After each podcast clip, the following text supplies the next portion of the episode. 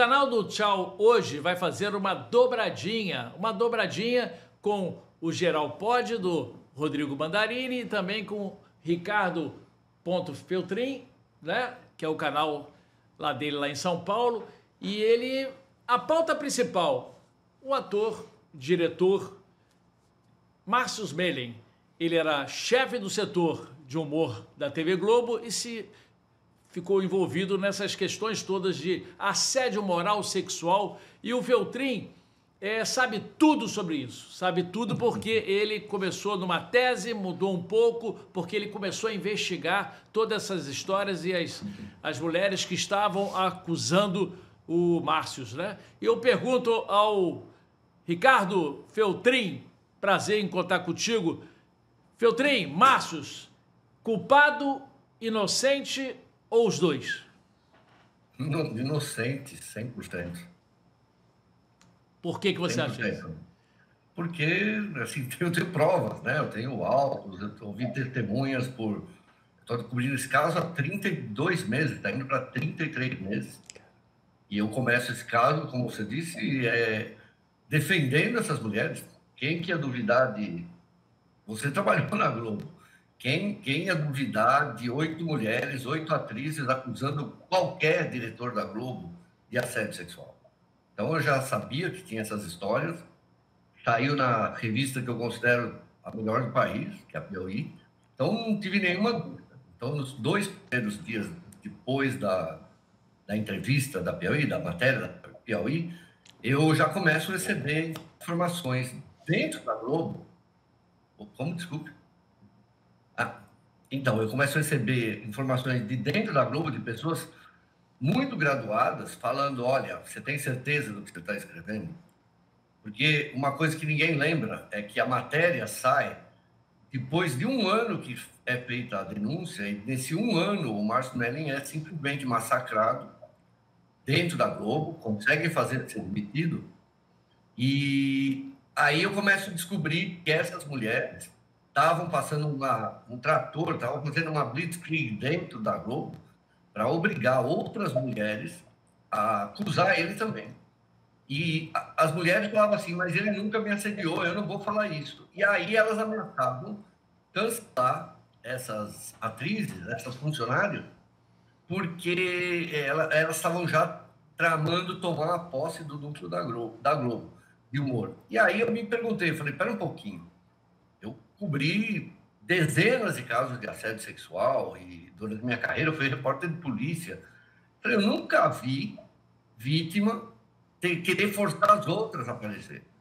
Porque você pega a história do Abdelmaci, você pega a história do Jeffrey Epstein, do Harvey Weinstein, desse cara da caixa, tudo aparece de, de lugares diferentes, aparece em testemunhas, elas brotam. Naturalmente. Elas, porque o cara foi exposto. E nesse caso, ninguém queria acusar o Marcos, e elas estavam ameaçando essas pessoas. Inclusive, uma delas, Verônica de Bom, é, é alvo de uma queixa no compliance por intimidação. E aí, Eduardo, daí é quando eu vou para o Rio, algumas vezes, eu tenho muitos amigos também na Globo, e começo a ouvir umas histórias cabeludas. É, e comecei a perceber que estava tudo errado, estava cheio de mentira né, nessas histórias. Eu contei, eu contei mais ou menos, só da Dani Calabresa, Calabresa 14 mentiras e 4 confirmadas. Eu sou repórter igual você. É. Eu tenho a prova. Tem ela se desmentindo na justiça, tem ela mentindo para o juiz, sabe? Tem as pessoas desmentindo ela. É uma coisa sórdida. E a outra coisa que eu estranhei quando começo a apurar é que era um grupo restrito de mulheres da Zona Sul ali, todas amigas. Eu falei, peraí, o cara é diretor da Globo, você imagina quanta figurante gostosa não passou por ali? É. Quanta camareira, quanta figurinista, produtora, como é que é só esse grupo? E, por sinal, se fosse assim, eu falaria, seria um terrível mau gosto. É. Não, é verdade, é verdade, porque não são nem mulheres espetaculares do ponto de vista artístico e nem. Modelo, nem, nem, nenhuma modelo, não tem modelo ali, né? Não tem nenhuma. Ninguém chegou na capa da Playboy como várias do Zorra chegaram. A gente entrevistou não, a Desirê Oliveira aqui. Estou citando isso, vão falar assim, ah, não, machismo está falando de aparência. Mas é verdade, assim, porque não são mulheres assim de ser carismáticas para um predador sexual. E a gente tem que lembrar, com a entrada que o Eduardo fez aí, a, ele começou esse caso sendo um predador sexual. Depois a advogada dela, a doutora Mayra Cota, dá entrevista falando em estupro, e que ele era um cara violento, ou seja, ele não podia se, de, se responder, não podia se defender, porque ela consegue calar ele na justiça. E a verdade é a seguinte, elas tinham certeza, e isso estava acabado, elas tinham ganhado a fatura. Elas só não contavam que ia aparecer um repórter ultra rancoroso, que sou eu, é, marrento, e assim, eu me senti um idiota, sabe? Eu me senti um imbecil, porque elas tinham certeza, nossa, oito mulheres acusando o cara na Globo, a carreira dele está acabada. Vitória certa, né? Vitória certa, né? Vitória certa, né? Agora, você acha que o principal, mais do que a doutora Maíra, mais do que o Ministério Público, é, você tem essa percepção que a imprensa faz o papel de principal algoz do Martos nesse caso? Porque o que a gente vê aqui, você foi meio que o, o, o Dom Quixote, você foi aquele cara que salvou ele ali na hora da, da, da forca.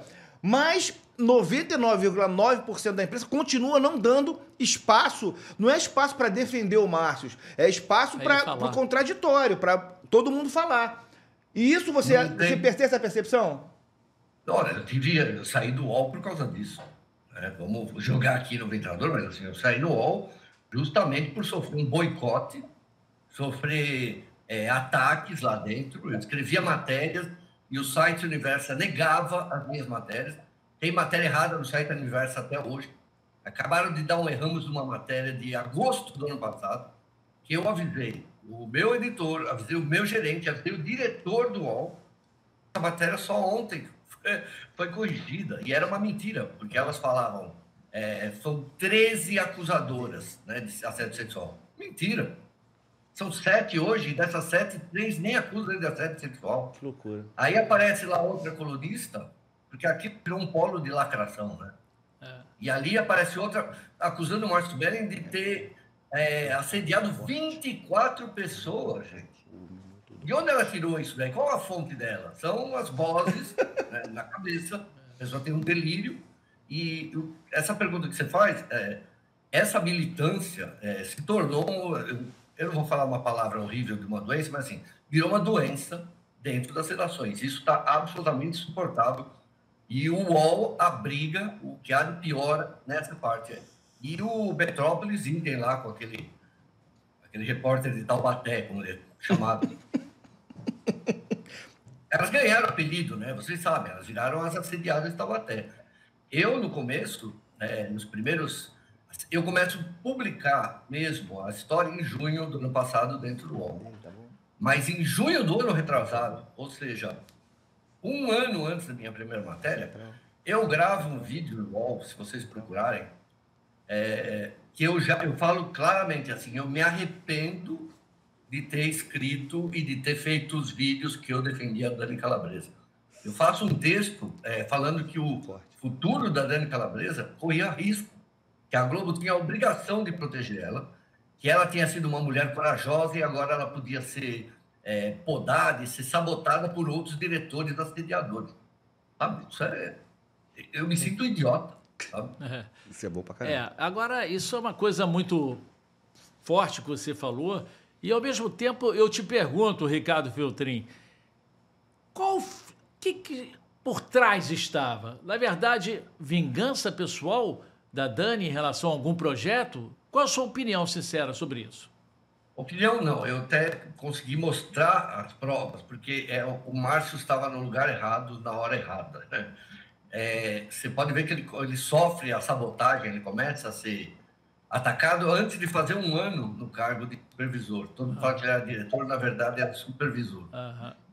Na hora que a Dani Calabresa vai acusar ele, e se vocês procurarem nos meus vídeos, eu consegui os vídeos dos depoimentos das acusadoras dentro da Justiça Civil. Se vocês quiserem depois editar alguma coisa, vocês podem pegar. É legal. Tem a Dani Calabresa mentindo para o juiz. Tem a Dani Calabresa afirmando que a, a, avisou a amiga que estava sendo assediada sexualmente pelo Márcio, estava chorando lá dentro de uma tal festa, que é onde a matéria da Piauí mais fala, e depois tem a amiga dela falando assim, não, ela não me falou nada, inclusive ela falou coisas boas. Sabe? Ela omitiu, por exemplo, que depois de ter chorado, ela foi lá e deu um cata num câmera. E o Luiz Miranda falou que ela, que ela voltou sorrindo, né?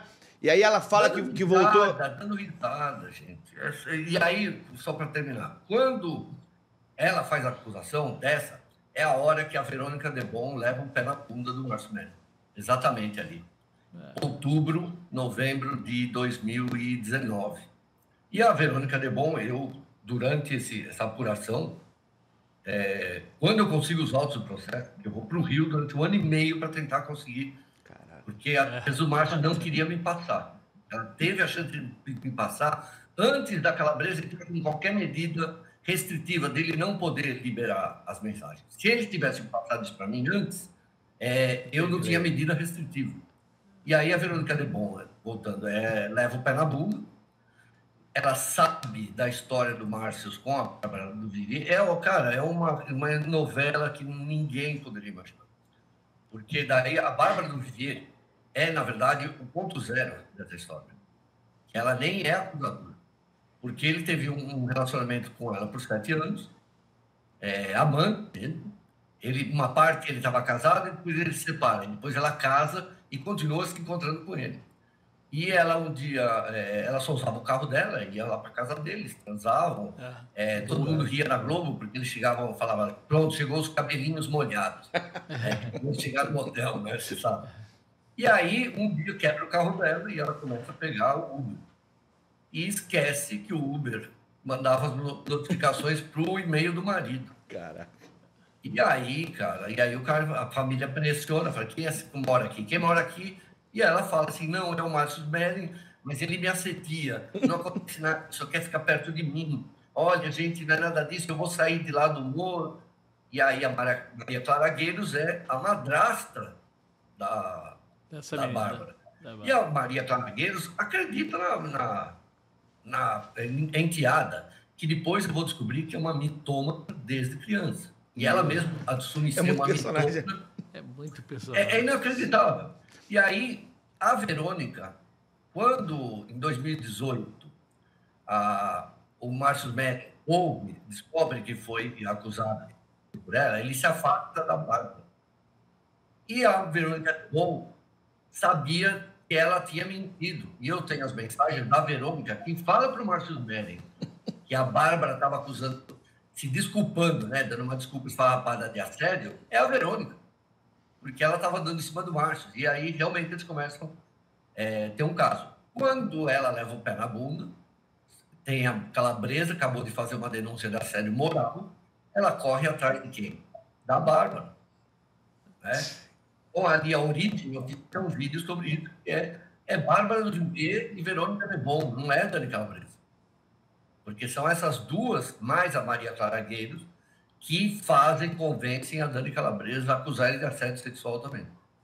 Cara, é muito personagem. É, é, é, a maior cobertura da tua carreira, porque assim, só em você se predispor, se predispor não ter a coragem de se demitir, você de um grande portal como era o UOL. Ah, tá. Você foi demitido. Mas foi por isso. Mas foi demitido não, por isso. Eu fui acusado de errar um, é, uma informação. É, eu, não, eu saí do UOL da cobertura disso em, em agosto do ano passado. Falei, não escrevo mais aqui. Era ombudsman me ofendendo, eram os repórteres fazendo pressão, era gente de fora pedindo minha cabeça. O então ombudsman, Mário Magalhães, fez um e-mail que vai estar no meu livro aqui, uma das coisas mais desrespeitosas que eu já li quem? É, o Mário. Mário Magalhães. O cara aí que se diz historiador, que faz é, livros sobre casos de 200 anos atrás, não consegui tirar a bunda da cadeira para apurar uma coisa aí na Zona Sul, perto de onde ele mora. Né? E aí eu, eu não aguentei, cheguei para o meu diretor, falei, Murilo Garavelo, falei, não escrevo mais aqui. E vou começar a publicar minha série de vídeos. Para você ter uma ideia, são 108 vídeos sobre esse caso, a partir do dia 8 de dezembro. Porque eu falei assim, agora eu vou meter na cara. Então, tudo que elas falavam, eu desmentia com prova. E em abril, é, de tanto tomar furo e de tanto que começou a repercutir mesmo os meus vídeos, o UOL vem, né, o meu gerente vem é, pedir para eu voltar a escrever é, sobre isso no UOL. E eu não quero. Eu insisto com ele, eu não quero, eu já fui é, atacado demais, eu não... Insistiu tanto que eu peguei e fiz. Assim, a primeira matéria é, que eu fiz no UOL, eu já fui demitido. Eu acho que eu caí numa arapuca. Eu acho que eu caí. Uma armadilha. fizeram uma arapuca. Uma armadilha, né? Uma armadilha nesse caso, né? Pode ser. Fizeram, porque, porque quem pede a minha cabeça é Mayra Cota.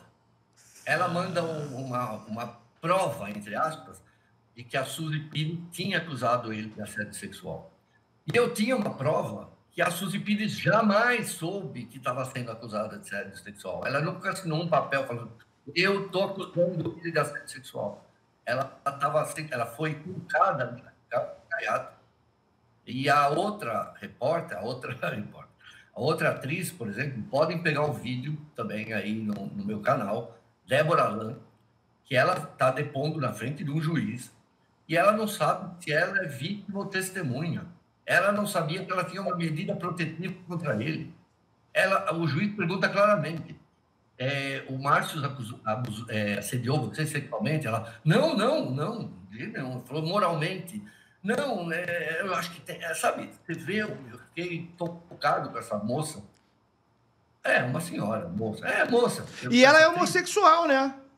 Ele assediou hum? até uma homossexual, porque ela é homossexual. Ela não é casada com uma mulher? Ah, é, se separou há pouco tempo. Então, ele, para você ver o nível dos, da, da, loucura, é a Débora Lam seria vítima dele, mesmo sendo uma mulher não, casada? Não, não.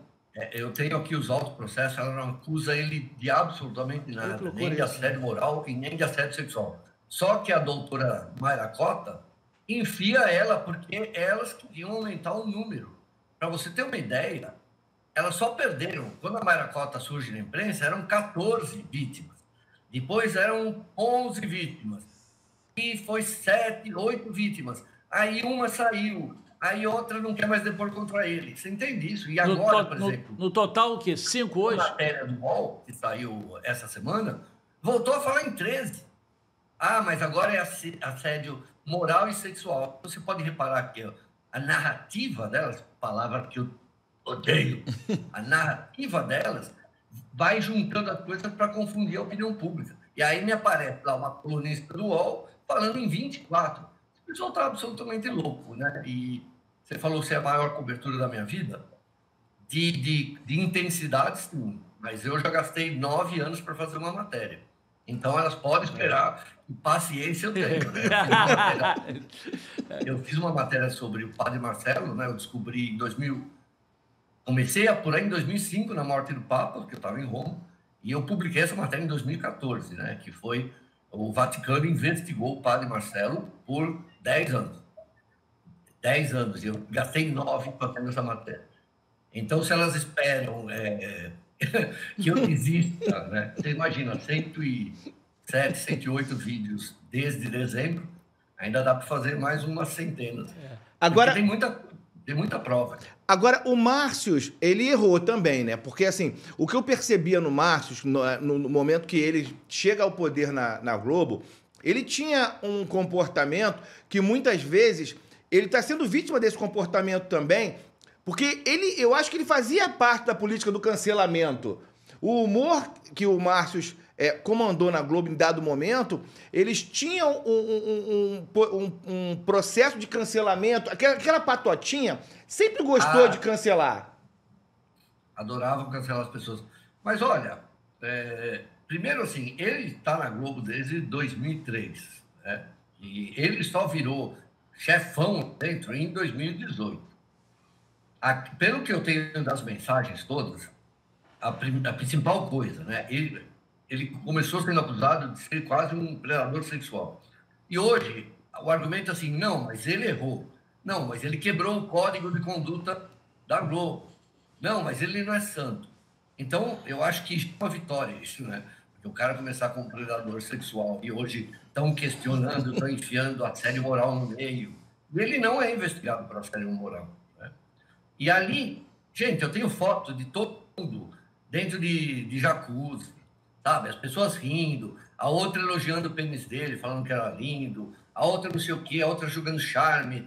Tem uma que fala, ah, ele me assediou sexualmente nesse dia. E eu tenho mensagem dela três dias depois, convidando ele para ir para um fim de semana romântico numa, numa, na, em Angra. Falando Quer que ia estuprar ele, a outra que.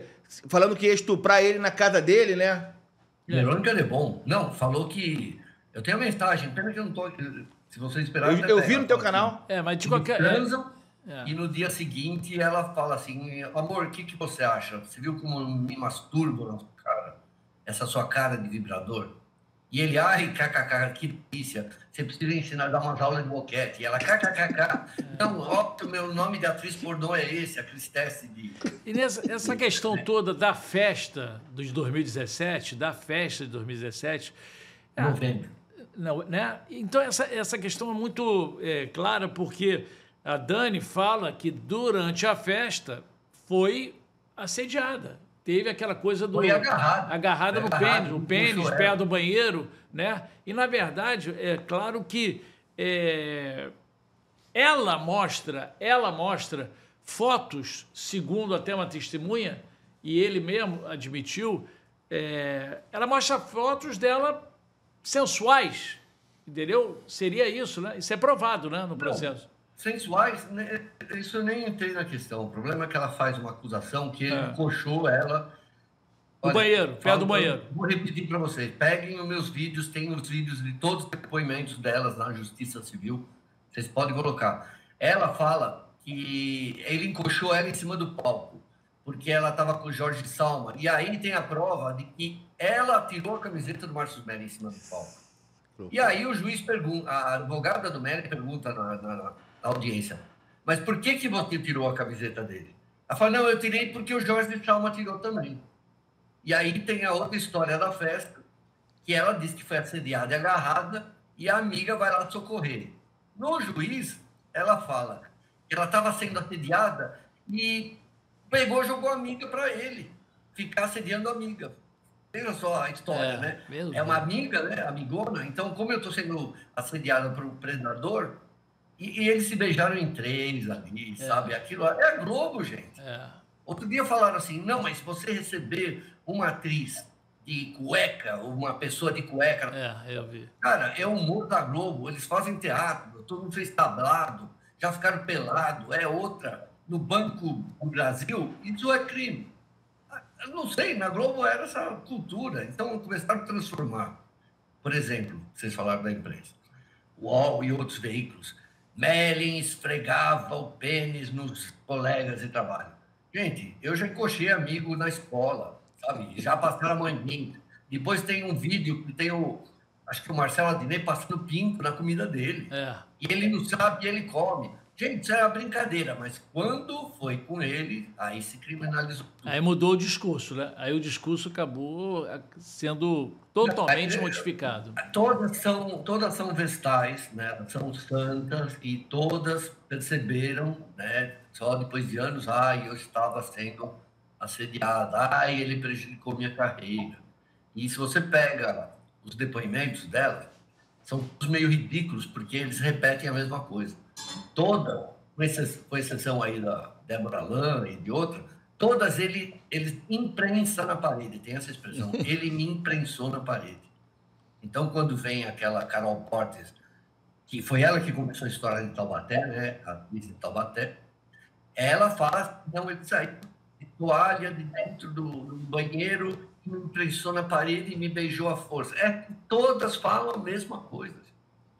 E, e, o curioso que eu percebo em relação às, às acusadoras, que não dá nem para chamar de vítima, é que mesmo depois e antes de passarem é, na mão, segundo elas, né, do Márcios, elas não conseguem é, fazer nada de relevante na carreira.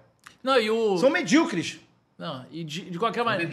De qualquer maneira também o tiro acabou. Com exceção da Suzy Pires, que eu acho uma, uma grande. É, sim, sim, sim. É. E por sinal foi a única que saiu. É. E de qualquer maneira, que fique bem claro, né, Mandarim? O setor de humor, o departamento de humor, acabou. Então esse tiro saiu pela culatra. Então, nessa confusão toda, elas não, acabou não dando nada certo. Ou seja, uhum. acabou ruim para ela, ruim para ele, ou que pior ainda para ele por causa das imagens. Né? Então, né? Imagem isso dele. aí, então, isso aí é uma outra lenda que as pessoas acreditam que foi por causa dele. Elas acusam até ele de ter acabado com o núcleo do humor, mas é mentira. E essa é uma matéria que eu ainda faço no UOL e tem o título é Pesquisa da Globo determinou o fim do humor. Como ah. você sabe, ano após ano, a Globo faz uma grande pesquisa qualitativa é. com seus é, telespectadores. Ela mais aprofundada. É primeiro trimestre de 2019. Bolsonaro eleito. A Globo vai lá, faz uma pesquisa e descobre que o público dela está rachado, igual ao país. Metade direita, metade esquerda. E aí, o que, que ela faz? ela vai ouvir por que, que as pessoas estão criticando ela. Então, eles criticam, obviamente, os três pilares da Globo, que é dramaturgia, jornalismo e humor. E o humor, vocês lembrarem, é a época do Isso a Globo não mostra, está no ar, o Zorra se politizou, tudo isso é Márcio Mendes, tá? que está ali tentando fazer, transformar, tirou, por exemplo, gostosa do humor. E aí, o que mais incomoda os bolsonaristas é o humor. Eles estavam absolutamente revoltados com o Bonner e, e com o humor da Globo. Então, para mim, o que eu apurei foi que a Globo começou a fazer um aceno para o leitor, para o telespectador bolsonarista, ela não pode perder. Ela não pode ficar sem essa pessoa. Dinheiro, né? Março, é dinheiro. Né? Em março de 2019, o Mellin, o Silvio de Abreu, Schroeder já sabiam que ia acabar o humor a partir daquele ano. O que, de fato, acaba acontecendo no janeiro do ano seguinte. Aí você entra numa questão da, da política aí e também acompanhando... Teu... Primeiro que, volto a dizer, é, o canal do, do Ricardo Feltrin, para quem quer conhecer sobre caso Márcio Melli, sobre jornalismo, é imperdível, você tem que assistir. E aí eu tenho me, tenho me informado muito pelo teu canal e aí você entra nessa questão da politização desse caso, porque o Márcio ele politiza o humor, como você está falando, ele foi o responsável por politizar o humor, e agora ele está sendo vítima dessa, dessa politização também pelos relacionamentos que a parte acusadora tem, né? Com o Kakai, com a Joyce, com a, com a Gleice. Conta pra gente sobre isso também. Uh, eu, eu acho que o, eu não conheço o Márcio, né? eu queria só lembrar uma coisa que eu sempre preciso é, falar. Assim, eu nunca tinha ouvido falar do, do nome Márcio Mellen na minha vida até dezembro. Eu sabia quem era a cara porque eu lembro que tinha aquele seriado. É. Cara de pau. É a dupla, ele fazia uma dupla com outro ator. O comediante. Com Rassum. É, é Rassum. Então, eu, eu via a cara, sabia que era um ator, mas nem sabia o nome dele. Eu só vou descobrir que ele era Márcio Melling em dezembro, quando sai a matéria da Piauí. E eu acho, pelo tudo que eu investiguei a vida dele a fundo, só a, a carreira, e a vida pessoal não é da minha conta, eu via que, assim, ele tinha bate-boca aí com o Danilo Gentili, ele teve bate-boca com outras pessoas, assim, meio público, mas assim, eu nunca vi ele fazendo uma campanha, sabe, contra o Bolsonaro ou contra a favor do Lula. Sabe, cara meio discreto, o que eu entendi. Mas ele bateu boca aí com, com ícones da direita, né? Também como na época o Danilo Gentili não era de direita. Ou talvez ele era de direita, mas ele nunca foi bolsonarista. Mas as pessoas abraçaram ele como bolsonarista. E eu não lembro que aconteceu alguma coisa de humor aí, eu detesto o humor da Globo. Tirando o, tá, o tá no ar algumas coisas e o Isso a Globo não mostra, eu sempre achei deplorável assim, o humor. É, teve uma época que o Zorra melhorou um pouco, eu lembro que deu uma notinha até, que era essa coisa de sumir as gostosas, sumir a mulher com o dedinho na boca, né? Tudo isso eu achei legal, mas não era uma área que eu assistia, não. Agora, é, agora aí, mas aí essa politização que você falou agora no teu canal sobre o Cacai, sobre, sobre a relação Sim. da Maíra Cota. Então, o que elas começaram a fazer é, depois da entrevista que elas dão para o Guilherme Amado, aquela entrevista mais chapa branca que eu vi, e ela é desmoralizada na hora que o Márcio não só é, rebate com provas, cada ponto, ele faz um vídeo de duas horas E ele também publica o, a íntegra, isso foi uma cagada do senhor Amado, né? deixou ele gravar a íntegra da entrevista, e você vê na entrevista do Amado com as mulheres, é uma bajulação, sabe? Então, como você se sentiu naquela hora? Isso é duro, né? Sabe? E eu consegue terminar uma frase, cara. O, o Amado faz tudo que um jornalista não se faz, não faz na vida. Tudo que vai contra. Ele não deixa o cara terminar uma frase e age como um advogado de acusação, que é uma coisa que a Juliana Dalpiva vai fazer depois do UOL, mas não no nível que o, o Amado faz.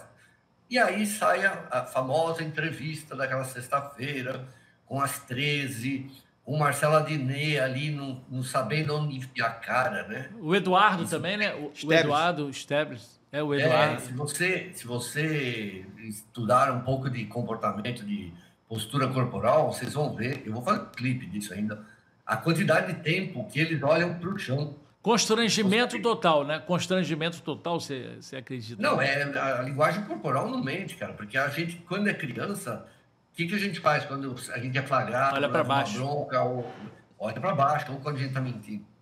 E aí elas aproveitam essa entrevista, que a princípio causou um pouco de comoção, né? Muita gente que já estava do lado do Márcio voltou para o lado dela. E aí elas fazem aquilo que eu chamo a caminhada de Taubaté. Elas vão para Brasília é, e se encontram com a ministra mulher, Cida Gonçalves, depois se reúnem, na, são recebidas com pompa e circunstância na, no Congresso pela Gleide Hoffmann, depois posam com a primeira-dama, Janja, e ainda vão no Ministério Público, no Conselho Nacional. E aí eu descobri que a Cota era funcionária da Grace Hoffman. advogada, advogada, para ficar bem claro, advogada do grupo das mulheres, funcionária da Glaze.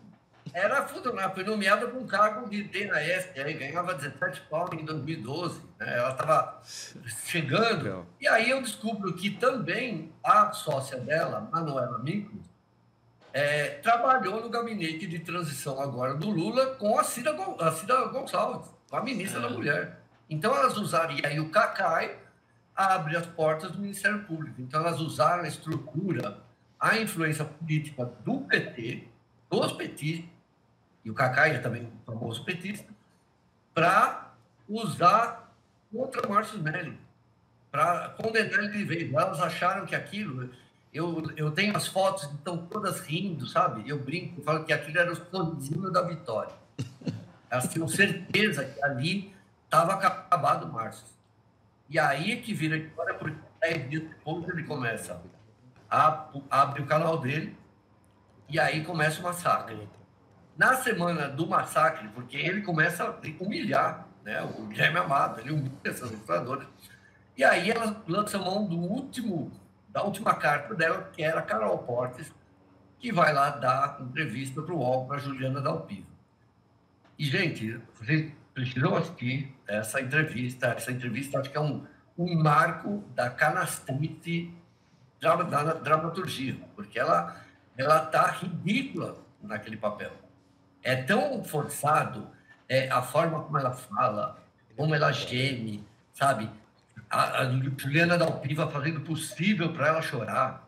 Sabe, era tudo tão desesperador que ali surge a vítima do platé. É ali a Carol Portes que surge com isso e hoje só se chamam, quando elas é. fazem propaganda para uma empresa, a empresa de Taubaté. Entrou advogado, advogado de Taubaté. Quando o Luiz Miranda aparece, ele é a testemunha de Taubaté. Então elas ficaram desmoralizadas. Né? Agora... Então agora fazendo a política de novo. Ontem eu publiquei que elas foram atrás do marqueteiro do PSOL, né, o Gabriel Galindo, para salvar a imagem delas, porque elas estão sendo absolutamente massacradas pela opinião pública. Então, elas estão manobrando para transformar o Marcos Mello em réu, porque isso para elas seria tipo a morfina antes da morte. Porque na justiça criminal elas estão acabadas. E como é que vai chegar, eu pergunto, o Feltrin, é, como é que isso vai terminar? Você acha que é, a situação dele, a situação delas, entendeu? Você acredita que é, no final das contas é, você como jornalista experiente, mais ainda em função desse caso. Você acredita que isso tudo, essa história acaba onde? Faço essa pergunta para você. Eu acho que elas vão prolongar ao máximo. Elas acabaram de fazer uma outra manobra aí no Rio, no Ministério Público. Eu descobri que a advogada, né, o Meli cita isso ano passado numa live dele, e eu fui atrás, porque eu falei, peraí. É, a Mayra Cota denuncia a promotora. Ah, tá. Porque, a, porque a promotora é, permitiu que o Martinelli viajasse para fora do país, pegasse passaporte e não tivesse mais restrição, pudesse ir na Globo, que ela tinha conseguido proibir o cara de sair de casa, basicamente. Certo. Ele recebia ameaça de morte por telefone. Loucura. E aí, quando essa promotora, diante de todas as provas que ela tem, ela estava há um ano investigando isso, ela levanta essas cautelares, pede para a juiz, e a juíza aceita, a advogada Mayra Cota vai denunciar ela na surdina, no, no núcleo de apoio às vítimas do Ministério Público. E o núcleo começa a investigar essa promotora, acompanhando o caso, na maior surdina. Tanto que ela vai depois, na, na, depois, recentemente, na Procuradoria Geral, e esse procurador aí do Rio, que adora aparecer, né, Luciano Matos, é, indica no Mas dedo uma, uma outra, uma outra, é, uma outra ele, promotora. Ele tira a, a importância é, do promotor é. natural para enfiar uma mulher, é, que é essa doutora Isabela é, Jordan, é. que é a mulher que investigou o caso em Henrique Borel. Então, elas, elas estão agindo para ele ser condenado. Já foi feito ah, duas vezes que o, o processo ia acabar, que o inquérito ia ser é, concluído pelas delegadas, elas agiram para não deixar isso acontecer, porque elas sabiam que a primeira e a segunda delegada, diante daquilo que existia, provas... Iam arquivar. Iam arquivar. Não indiciar ele, não indiciar ele. Isso. Agora, é, o Feltrin, você acha que... Porque o Márcio talvez não seja o, me, o primeiro caso que a gente vê de um cancelamento desse. E aí me pega muito é, o caso do José Maier. Eu entrevistei algumas vezes o José Maier, primeiro um dos caras mais gentis e elegantes, além de ser um espetacular ator. E aquela história foi meio nebulosa, mexeu com uma, mexeu com todas. Você acha que se Ricardo Feltrin tivesse ido mais a fundo naquela história do José Maier, teria sido uma história diferente? Uh, eu não investiguei Durante esse caso do Marcos, eu recebi uma ou outra informação é, que eu nunca pude confirmar. Eu achei estranhíssimo a, a figurinista não fazer nem sequer um BO contra ele. Depois de acusá-lo no blog da Folha e criar aquela comoção e o cara ser absolutamente destruído. Pelo que eu tenho quase certeza, a figurinista e o Zé Maia tinham um, um caso longo. Né? E ela não tem coragem de levar isso. E, pelo que me falaram, é, ela foi meio forçada a fazer a denúncia contra ele, porque foi flagrada. Eu não sei, sabe? sabe não sei se ele não estava. E ela tinha alguma fantasia dentro Eu não sei, entendeu? Eu não. Eu acho que eu traria mais informações, né? Mas, como eu não me meti no caso Zé Maier, eu nunca publiquei uma linha sobre ele, é, então eu não, as pessoas falam, né? Pô, você primeiro xingou o Melling e agora você está defendendo. Mas eu só estou aqui hoje falando com vocês, depois de 107 vídeos, porque eu fiz isso. Se eu nada do Márcio Melling, aí ele já estava preso. E ontem, um, um, outro podcast, o cara perguntou: se não existisse internet, o que, que você acha? Estava preso? Eu falei: não, ele estava morto. Tinha matado ele igual aquela mulher acusada de bruxaria no Guarujá. Tinham assassinado ele, com certeza. E qual o paralelo que você faz, essa questão aí da escola base, com essa história aí você do... Cobriu, então? Não, não, não. não. Eu só eu foi São Paulo, eu sou do Rio e foi São é, Paulo. Eu, é. cobri, eu cobri pela Folha, eu tinha acabado, eu era editor assistente em São José, acabado de chegar na Folha em abril de 94, e já era no momento que tinham descoberto que era tudo mentira. E a minha editora, querida, né, a Suzana Singer, depois foi ombudsman da Folha, e ela dá entrevista no meu livro sobre isso. É, ela me, me coloca, falou, Feltrin, você é o cara das vítimas. Você vai ter que trazer todo dia aqui meia página. E é curioso porque eu trazia e eu procurei aqui no acervo da Folha, eu não estou achando uma coisa meio estranha. Então, eu ia entrevistar as vítimas da escola base, que é uma coisa que eu repito aqui, tchau, porque você já fez tragédias. Foi a primeira vez que eu olhava para uma pessoa entrevistada e eu via o olhar de uma pessoa morta. Não tinha brilho nenhum, sabe? Uma coisa assustadora.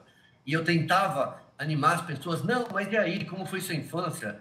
Eu lembro do, dos japoneses, que é o nome dele, o senhor oriental, que era dono da escola, é. e ele falava assim: Ah, não quero falar sobre isso. Sabe, uma pessoa que perdeu a, o brilho o da vida, né? É. E quando eu começo a ver os vídeos, o primeiro vídeo do Márcio Melli dando uma entrevista. Seu Shimada. É. Shimada. E depois eu vejo. Morreu, infelizmente, em 2017. E a, mulher morreu em 2004 aí, de, de câncer, uma coisa horrível. E quando eu vejo o Márcio Melli falando no UOL e falando com o Cabrini, é, eu vi o mesmo olhar de uma pessoa que estava sem sopro de vida ali. Estava morto, ele estava sendo. É, tinha morrido. É, isso é um assassinato público, é, acho que da alma da pessoa. Do, a gente fala reputação, mas reputação é parte da alma, né? É. Então, quando eu vi aquilo, eu já estava apurando, é, começando a apurar, vendo algumas inconsistências né, na história.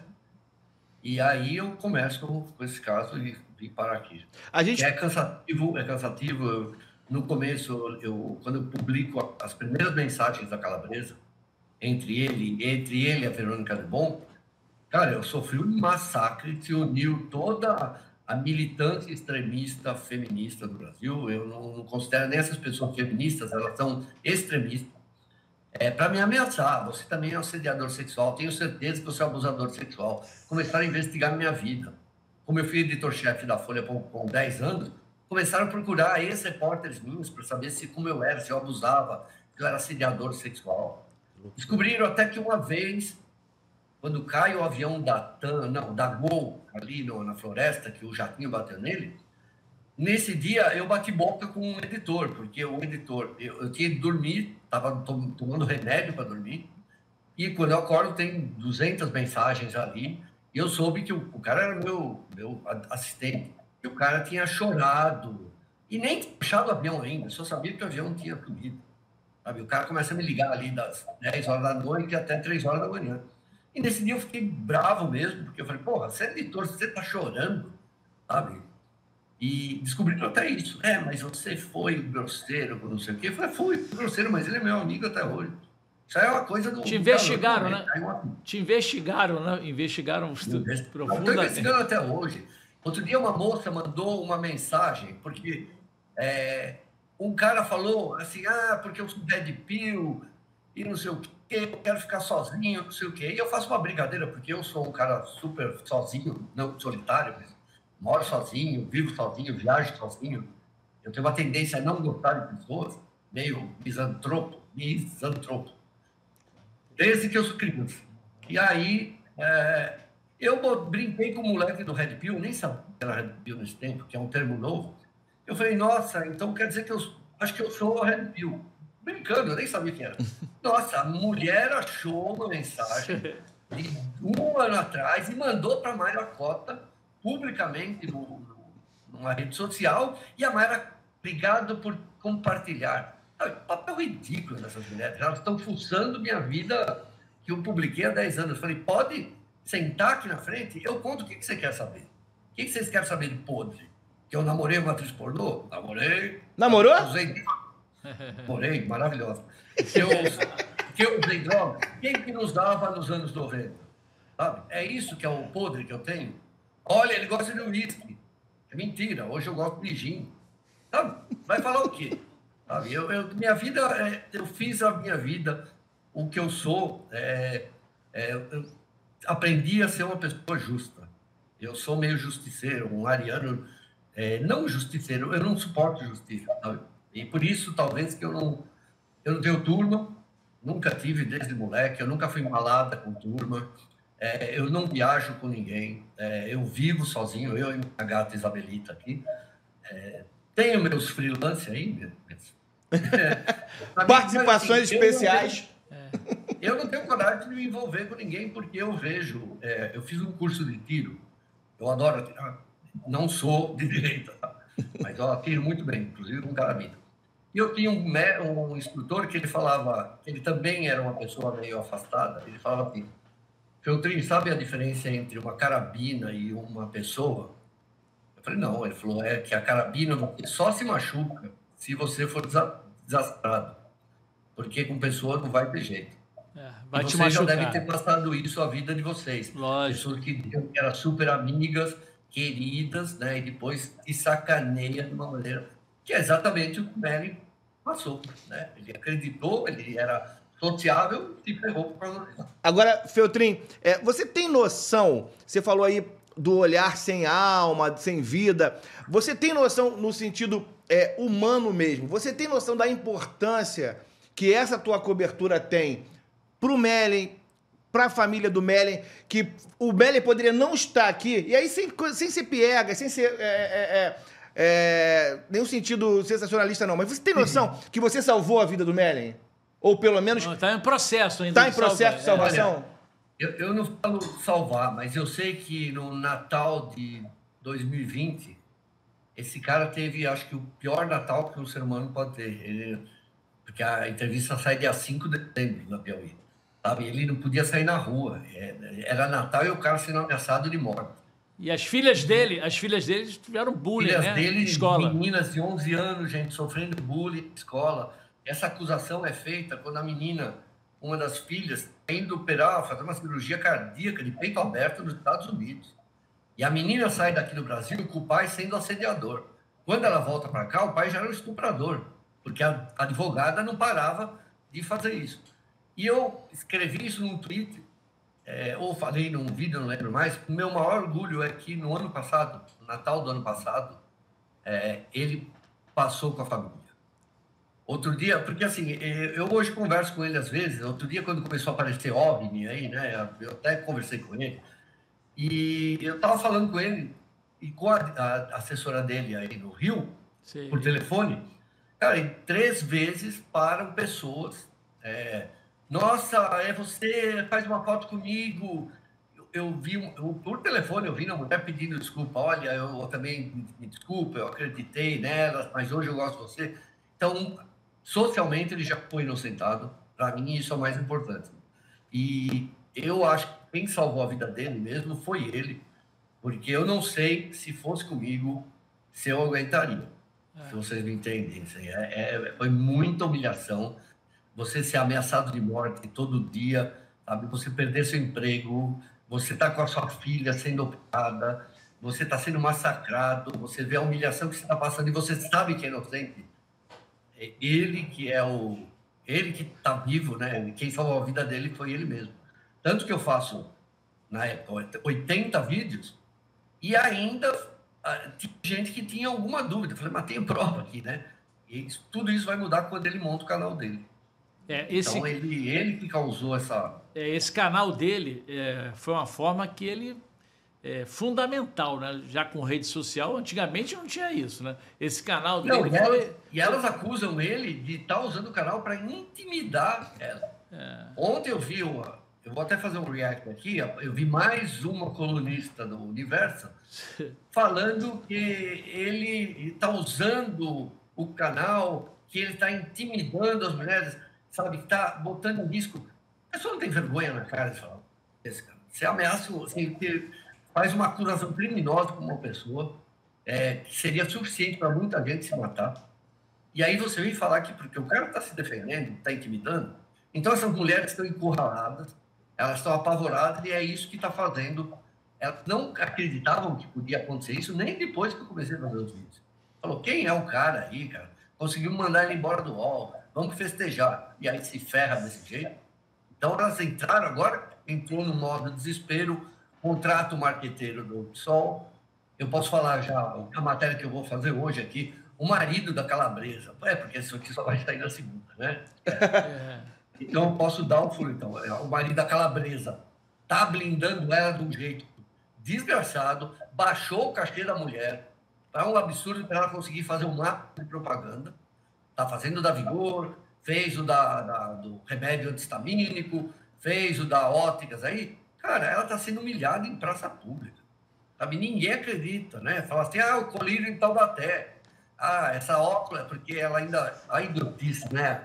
É, ela está fazendo uma propaganda que você compra a lente e a ótica te dá armação. E aí as pessoas estão falando de armação, ela entende. É, você acha que, é, sem dúvida nenhuma, é, o número de anunciantes para Calabresa caiu muito? Teve essa. E tem haters, não, né? Não, não, pelo contrário. Aumentou porque ela diminuiu Nunca o cachê. Não, mas o cachê, três... ela diminuiu o cachê. É. Muita. Se ela não diminui, fazer... se ela não diminui o cachê, ia perder tudo. E os haters estão lá nas redes sociais, quando ela, ela postou da, da Vigor, ah, os comentários foram recorde de comentários lá, todo Negativos. mundo detonando ela. Negativos, é. né? Olha, eu nunca vi, eu nunca vi nada igual, porque tinha dois comentários de 120, quando eu vi, que eram a favor da Vigor. Um comentário era da Vigor e o outro era da Calabresa. O resto, gente, acabando com a marca de uma, uma marca que tem 106 anos e que, eu, até onde eu sei, eu consumi desde criança, não tinha problema nenhum, não merecia isso. O requeijão então, é uma delícia, que... pô. O requeijão, da Vigor, o requeijão da Vigor é uma delícia. Se quiser patrocinar aqui nosso canal, é, é, é uma delícia. Eu gosto muito. E eu não vou ter tanto hater, eu vou ter pouquinho só. E tem o Gil então, da Vigor, né? E, e, elas estão é. tentando isso. Elas criaram uma equipe, né, agora também, que está tentando limpar as coisas. Elas fecharam muitas redes sociais, restringiram o marido da Calabresa está colocando aí, ele é o publicitário e é o empresário dela agora, né? Richard é. Neumann. Ele está, perdão, ele está é, botando uma equipe lá para limpar os comentários. Então você vê, ontem eu entrei no, no eu tenho uma, um perfil aí de investigação, né? É. Eu entrei no, no perfil dela do Instagram e tinha assim uns 80 comentários positivos e daí eu comecei a ver, a mesma pessoa tinha postado oito vezes, oito coraçõezinhos. Isso é robô, é robô.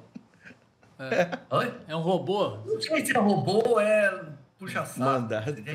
E aí entrando algumas pessoas é, famosas falando, parabéns, Dani, linda, maravilhosa. Mas assim, você vai vendo todos os pontos são as mesmas pessoas que postam sete, oito vezes para parecer que tem volume. Mas em todo tem lá, nossa, a, a modelo de Taubaté, a Cindy Crawford de Taubaté, a Barbie de Taubaté. Então, é, do ponto de vista social, só restou para elas mesmo tentar armar para ele ser transformado em réu. É, mas na justiça criminal vai ser um senhor massacre, né? O Zé Apesar da promotora, apesar, apesar da promotora ter sido mudada, você acredita nisso? Eu não sei, eu, eu, a é. gente tem que confiar que a promotora seja uma pessoa justa, e qualquer pessoa justa. E pegar os depoimentos, pegar as mensagens, ouvir os depoimentos dela na, na Justiça Civil, que é o processo que o Márcio move contra a Calabresa, lembrando que foi nele que começou esse caso na Justiça, não tem como condenar um cara desse, não tem como transformar em réu. Tanto que já passou por quatro delegados, cinco promotoras, essa aí é a sexta, é, e não conseguiram indiciar o cara depois de dois anos e meio. Então, como é que pode isso, né? Demora ah, muito, né? Para demorar esse tempo é, todo, é. esses dois anos. Não, e, é, e, ele e é quer. É curioso ele tem, ele, ele quer... tem mais testemunhas mulheres do lado dele do que elas.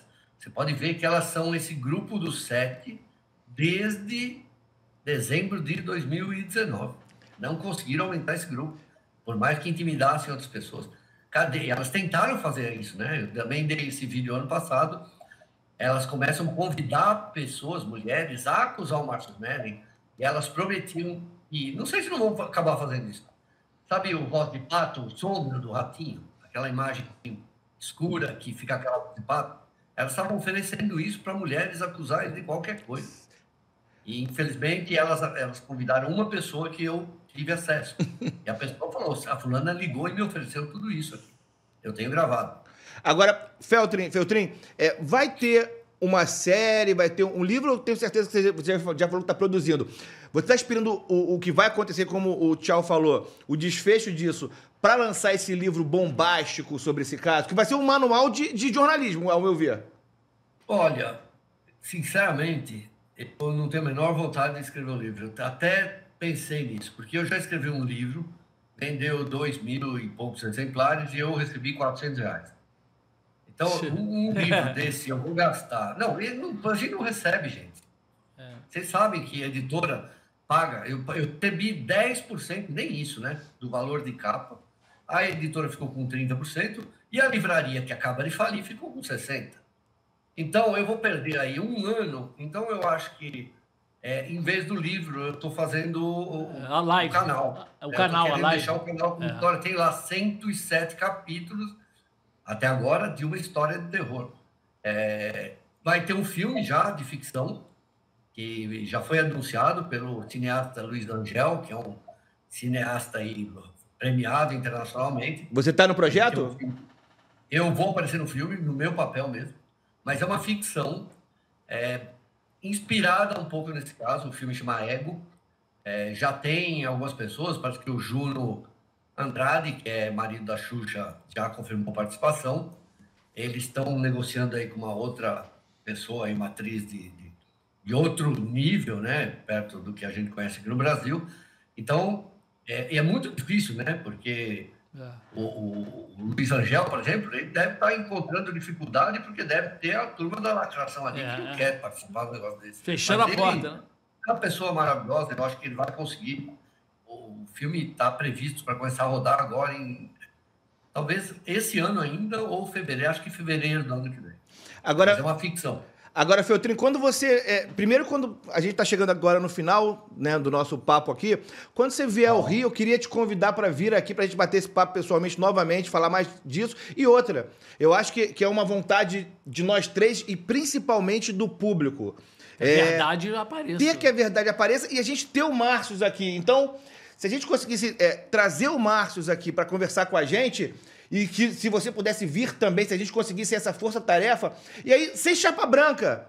Sem chapa branca, mas eu acho que o Márcio merece, a verdade merece, na verdade, Exatamente. aparecer um pouco mais. É. E assim, nós, eu acredito que o que a gente está fazendo aqui, que não é chapa branca, é jornalismo, é ouvir todos os lados, é, firma, é saber os erros que o Marcos realmente cometeu para chegar nesse, nesse, nesse nível, né? Chegar nesse ponto. Nesse ponto. É, o primeiro, primeiro, infelizmente, eu acho que eu sou muito bem-vindo aí na Zona Sul do Rio. É. nós estamos na Barra. É, nós estamos na Barra, Zona Oeste. Zona Oeste. Ah, eu morei aí. Eu morei Só chegar. É, hoje a gente fala assim, ah, ele cometeu erros, né? É, ele mesmo deve saber disso, porque é, ele quis manter, ele, como eu disse, ele está lá desde 2003. Ele foi ator, ele convivia com essas pessoas como ator ele tinha os casos dele e elas tinham os casos dela, sabe? Eu tenho todos os casos que uma tinha com a outra. Que eu sei da calabresa beijando câmera, porque é, um dia eu vou mostrar aqui também um outro vídeo como que ela age nos bastidores.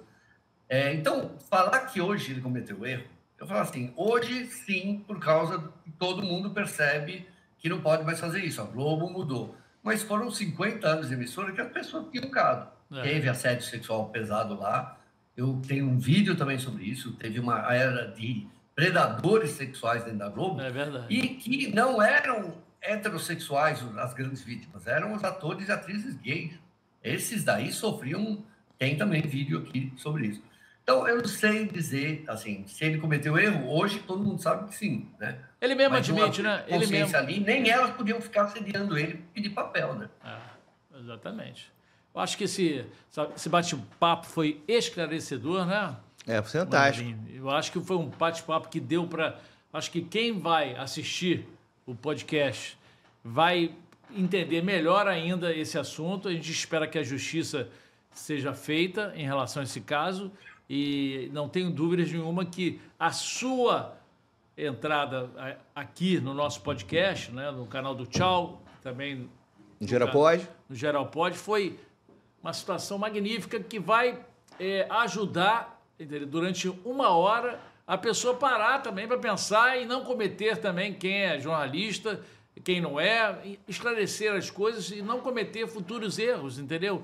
Porque, afinal de contas, eu vou dizer um negócio para você. Apesar de todos esses casos no jornalismo, né, que eu tenho 37 anos de carreira, é, não tá, é, sempre volta a acontecer, né, Feltrinha? É impressionante, né? Não há é isso que eu não entendo, né? Eu acho, eu acho que esse caso já teve, apesar do sofrimento para o Márcio, é, já teve uma, um efetivo que é a mudança dentro. Eu tenho umas amigas aí que trabalham dentro de empresas, elas falaram, é, mudou o paradigma, que hoje é, executivos não, é, ficam dentro de uma sala. Eu não sei se isso é bom, mas agora eu acho que. É. Executivos de grandes empresas não ficam mais dentro de uma sala fechada com nenhuma mulher. É. Sabe? Tem câmeras e tem agora áudio, gravação de ambiente do lugar. Então isso é bom. A Globo modificou completamente o negócio. Agora, lembrando que a Constituição proíbe que qualquer empresa proíba um relacionamento em qualquer lugar do Brasil. Então, é inconstitucional, é ilegal que você proíba um chefe de ter relacionamento com uma repórter. Eu fui chefe 10 anos, eu jamais tive um relacionamento com uma repórter. Tive antes dela entrar na Folha ou depois dela sair da, da Folha Online. Mas assim, sob o meu comando, não. Mas esse é o meu jeito, entende? Lá na Folha tem um monte de editor que tá, trabalha com a mulher, com a namorada, dentro da editoria e é chefe da... Então, no UOL também tem casos, sabe? Todas as empresas. Então, é, lembrando que isso não é ilegal, mas eu acho que devia se tornar um padrão para todos nós.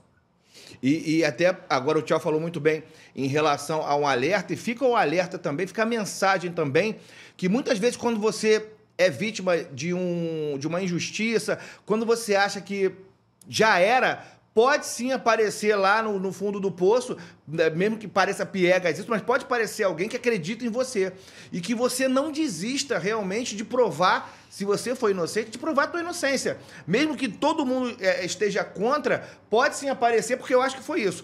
Eu acho que fica muito essa mensagem que, infelizmente, o pessoal da escola base não conseguiu, e a gente teve aí 30 anos depois a série na, no Globoplay, é. em que o salário assume sua parcela de responsabilidade, que não precisa chegar a 30 anos, porque agora tem a internet, teve o Feltrin, mas que as pessoas que não têm visibilidade, em casos que não tenham visibilidade, que tem sim, que não desistir de provar sua inocência, desde que você seja inocente, mostrar a verdade, né? Porque pode aparecer um cara como o, o Feltrin apareceu aí, que resgata, que dá luz à verdade. Foi, pô, foda.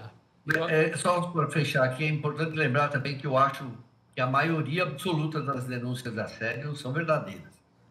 A gente não tenho dúvida, a gente vive num país machista com uma, uma cultura mesmo que elas gostam de falar do patriarcado, que é uma palavra que eu não gosto, mas é pura verdade. Então a mulher foi milênios, não anos, décadas, foi tratada desse tipo de forma. Era normal é, o chefe vir e ficar fazendo massagem nas suas costas, sabe? ficar dando beijinho, ficar mandando mensagem. Então isso está acabando graças também a esse caso aqui. Então, eu, mas eu acho que é esmagadora a maioria dos casos de denúncia. Agora, eu estou recebendo cada vez mais denúncias de falso assédio. Agora, também tem, tem a questão que a gente, você falou muito bem aí, e o espaço aqui Está aberto para todas as acusadoras, para a equipe, para a doutora Maíra Cota, para quem quiser falar. Eu acho que a gente tem que manter can o, o, canal, o espaço aberto aqui. Então vocês vai, vão chegar até esse vídeo, tenho certeza disso. E o espaço aqui, o mesmo espaço que a gente está dando para o Feltrin, que a gente está oferecendo para o Márcio, a gente está oferecendo para vocês aqui. Não há lado. O nosso lado aqui é o lado da verdade, é o lado da informação com precisão, não é isso? É, inclusive até se a promotora essa nova promotora, né, quiser vir também, é, que a gente acredita no trabalho dela, entendeu? Que será bem feito, como o Feltrin falou, que acredita na justiça e que é, é, é vem aqui, porque eu conheço também o, o procurador é, Luciano, né? Acho que não pode, viu? o caso está subsidido. Mas a, a Maia Cota e as acusadoras pode, têm todo pode, pode vir. Aliás, eu vou para o meu canal também para fazer uma live com elas, é. com todas, se quiser. É. Tá ok, eu agradeço aí a presença do Feltrin e vocês vão encontrar toda essa entrevista, esse bate-papo no canal do Tchau. No Geral Pode também e... Valeu. Obrigado. E no canal Obrigado. do Feltrin. No canal do Feltrin.